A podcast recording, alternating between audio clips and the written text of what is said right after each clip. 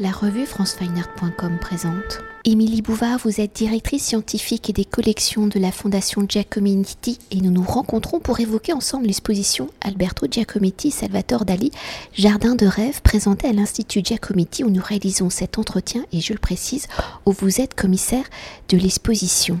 Alors poursuivant ses recherches sur la période surréaliste de Giacometti qui adhère au mouvement, je le rappelle, pendant cinq années de 1930 à 1935 et présenté dans la continuité de l'exposition Alberto Giacometti André Breton Amitié surréaliste que l'on a pu découvrir à l'Institut Giacometti à l'hiver 2022, l'exposition Alberto Giacometti Salvatore Dali Jardin des rêves est une mise en lumière des liens d'amitié qui unissent les deux artistes où pendant la période surréaliste de Giacometti, les deux artistes vont partager explorer les mêmes problématiques où leurs réflexions communes vont se cristalliser sur un même projet, la création d'un jardin imaginaire commandité au début des années 1930 par Charles et Marie lors de Noailles, mécènes collectionnant et soutenant entre autres Giacometti et Dali. Alors un projet à quatre mains uniquement connu par des correspondances et des dessins ou dans un vaste paysage caractéristique du style d'Ali, on y décrypte des œuvres surréalistes de Giacometti, dont l'intégration d'un environnement sculptural conçu par Giacometti, nommé aujourd'hui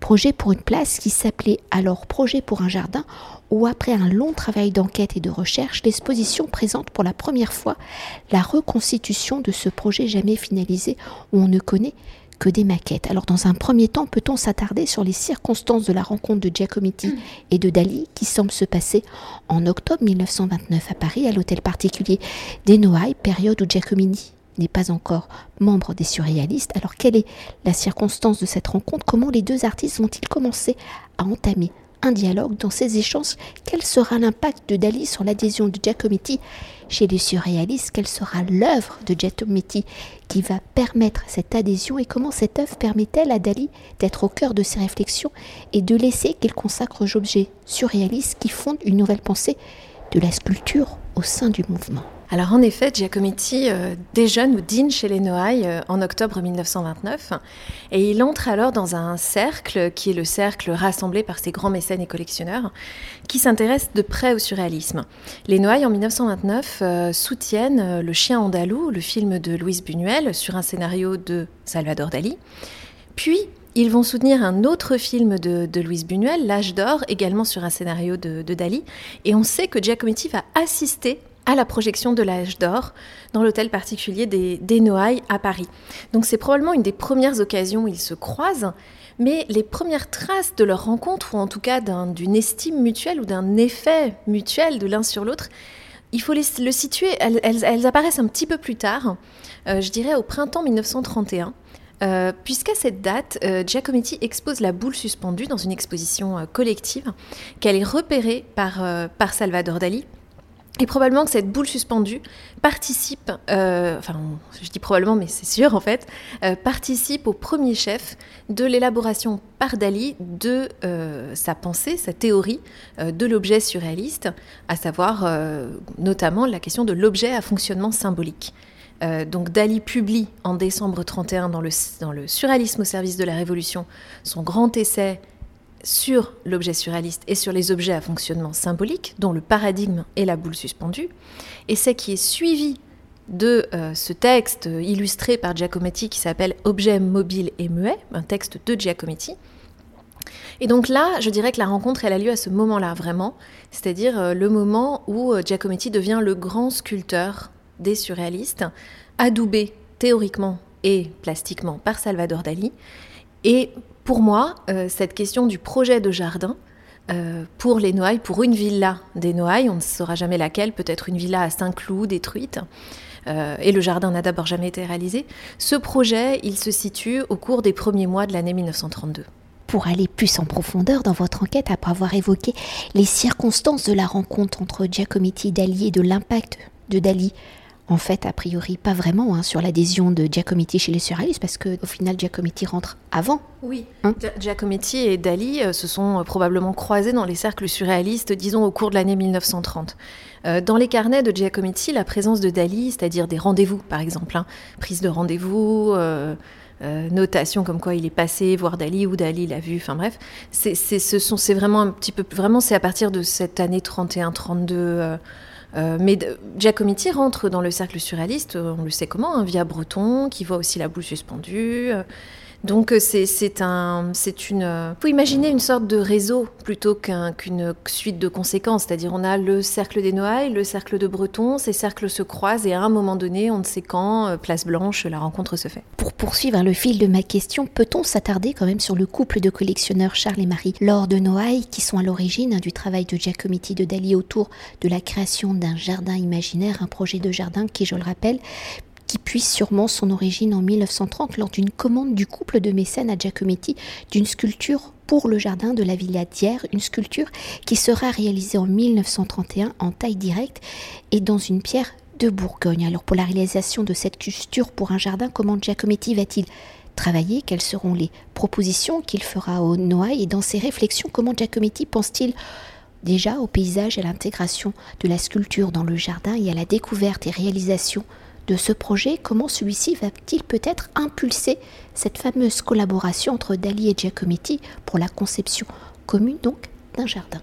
Charles et Marie-Laure de Noailles, dès 1929, acquièrent des œuvres de Dali et de Giacometti, notamment le jeu lugubre de Dali, puis ils acquerront d'autres peintures et ils acquièrent une, un exemplaire de la tête qui regarde de Giacometti dès, dès, euh, la, présente, dès, la, découverte, dès la fabrication pratiquement de la pièce. Par la suite, euh, effectivement, ils commandent à Giacometti une sculpture pour leur villa d'hier. Alors il faut rappeler que cette sculpture possède déjà un jardin cubiste par euh, et euh, les Noailles disposent dans le parc, le jardin attenant, d'autres sculptures. Il y a notamment une sculpture de Lipschitz Giacometti travaille euh, pour les Noailles à ce projet euh, à l'été 1930 alors qu'il est en vacances en Suisse à Maloya.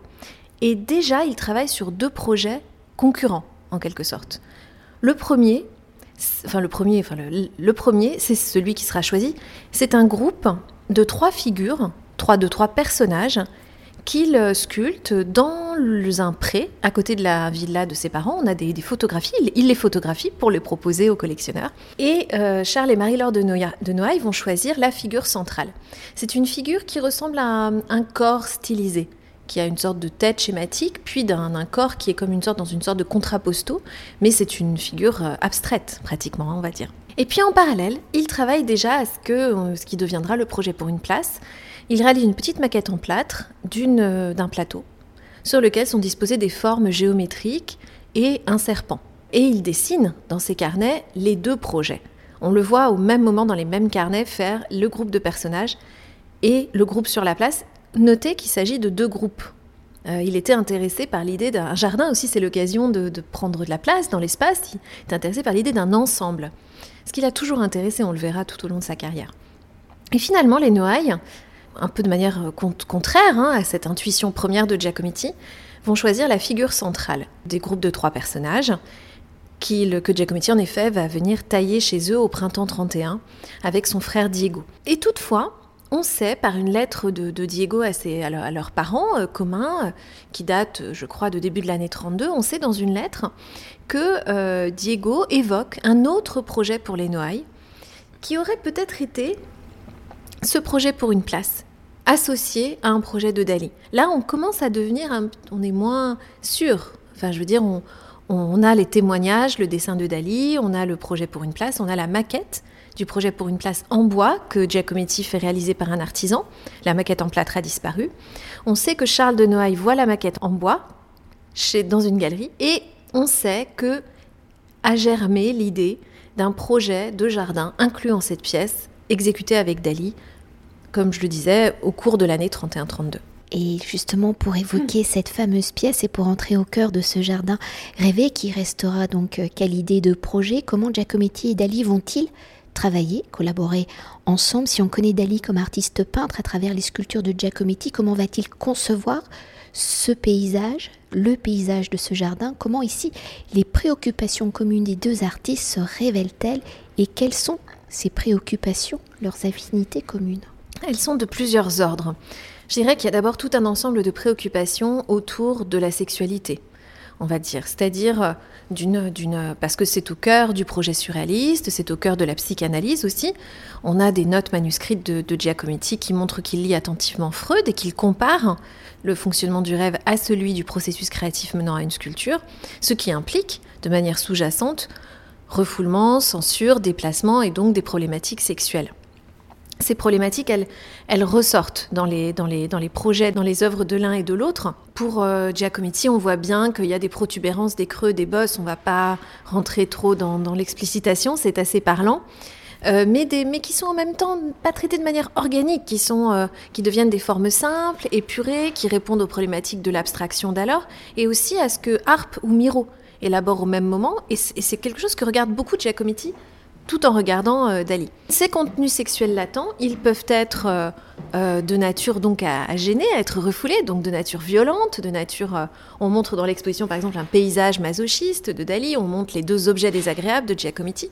Donc là, on est dans des pulsions sadistes, masochistes, violentes.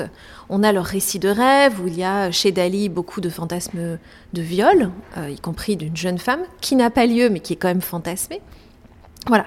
Ça, c'est un premier corps de, préoccupations qui ont, qui ont un soubassement aussi politique, parce que on est vraiment dans le surréalisme, à l'attaque d'une société bourgeoise, corsetée. Euh, voilà, donc on prône aussi des comportements déviants, en fait. Hein. Et puis, euh, l'autre question, qui, qui, est beaucoup également traitée dans l'exposition, c'est la question de la perception et euh, de, la, de la perception, c'est-à-dire des questions de perspective, des questions d'échelle, et des liens entre perception et euh, excitation érotique en quelque sorte. C'est-à-dire euh, pour Dali, euh, voilà la, transformation de l'objet, l'image double, le fait de voir une chose et une autre à la fois. L'application de la méthode paranoïa critique, elle est pulsionnelle. Elle est associée au, voilà, à la, aux pulsions, aux désirs, désirs qui doivent être exprimés ou en tout cas représentés, libérés. Donc ça, c'est un autre point qui les relie. Et si ce jardin rêvé, je l'ai déjà fortement évoqué, restera à l'état de projet, quelles sont les typologies de documents qui nous attestent de sa pensée de création? Et à travers ceci, comment peut-on imaginer, projeter l'image de ce jardin rêvé?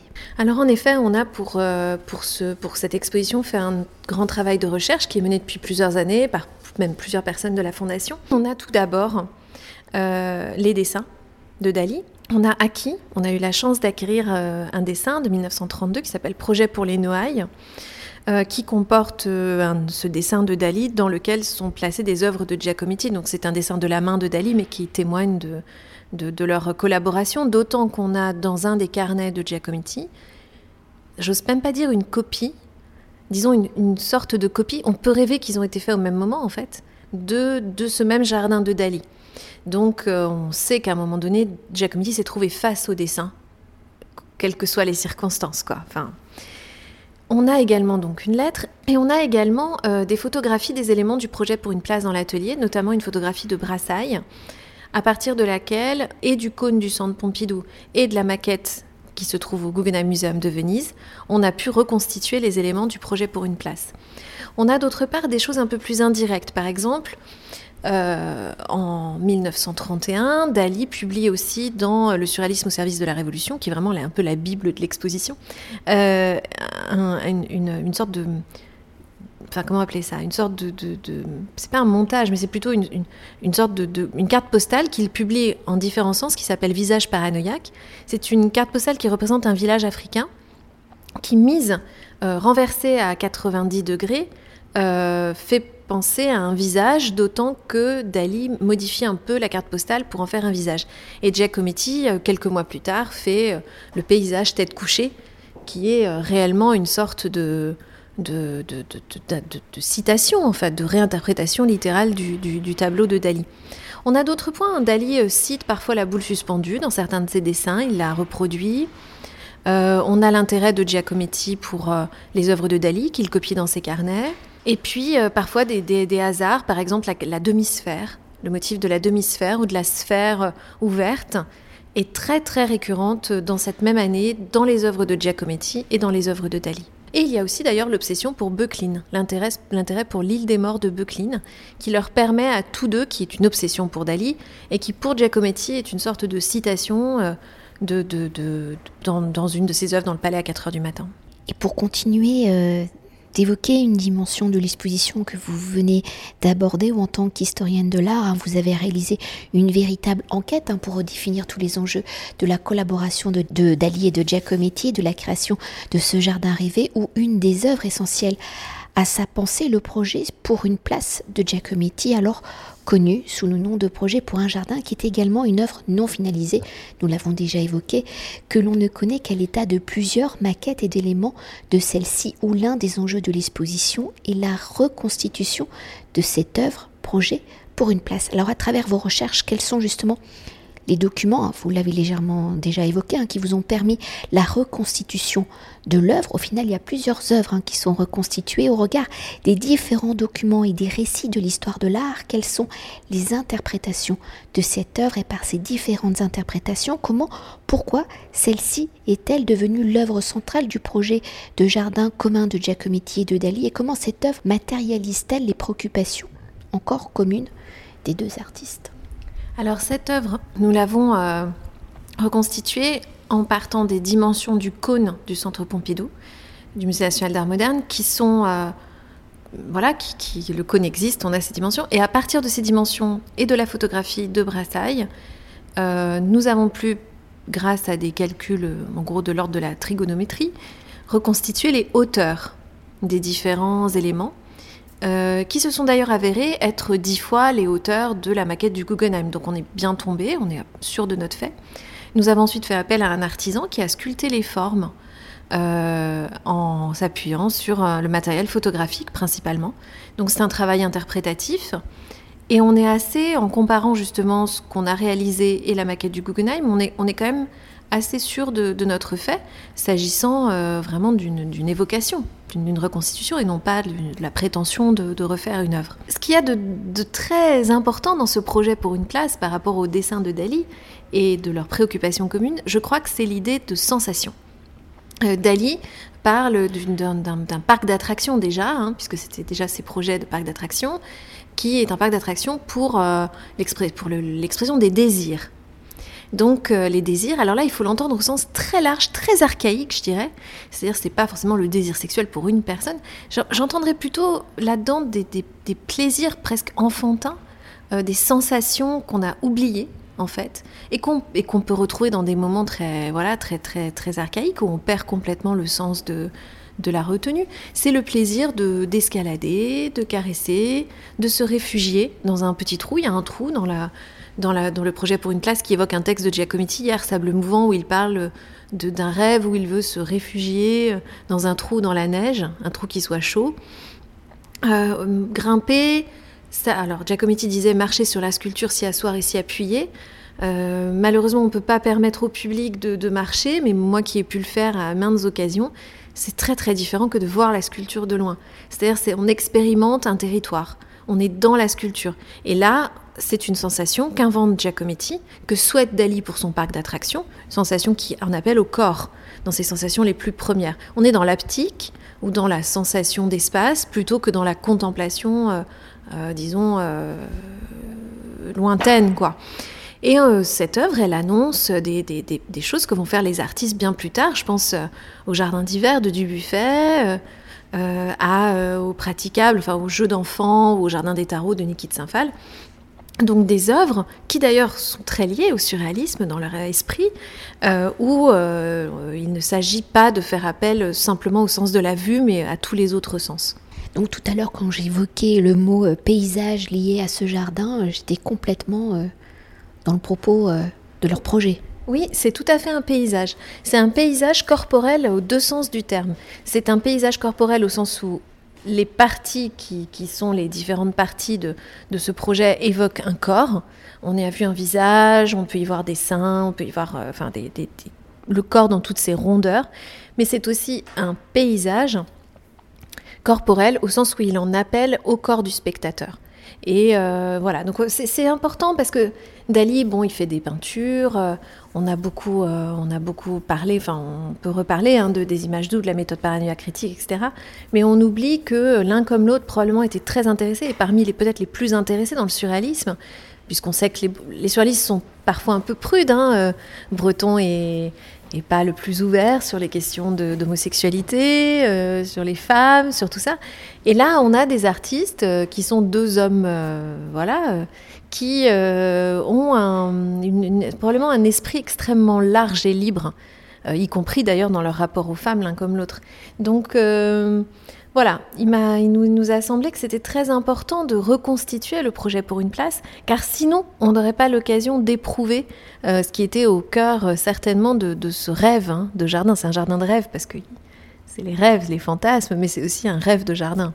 Oui, parce que ce que l'on précise, précise pas à l'oral, c'est que rêve, il y a un S. Oui, c'est pas du tout un jardin idéal c'est pas un jardin, euh, c'est un jardin de rêve au pluriel, qui s'inspire d'ailleurs des jardins illusionnistes de la Renaissance, euh, des grotesques, parce que euh, c'est un jardin où il y a des rêves qui peuvent être un peu inquiétants d'ailleurs, qui peuvent susciter, c'est un jardin qui, où il y a qui peut susciter des rêves et qui s'appuie sur des rêves, c'est-à-dire des fantasmes principalement corporels.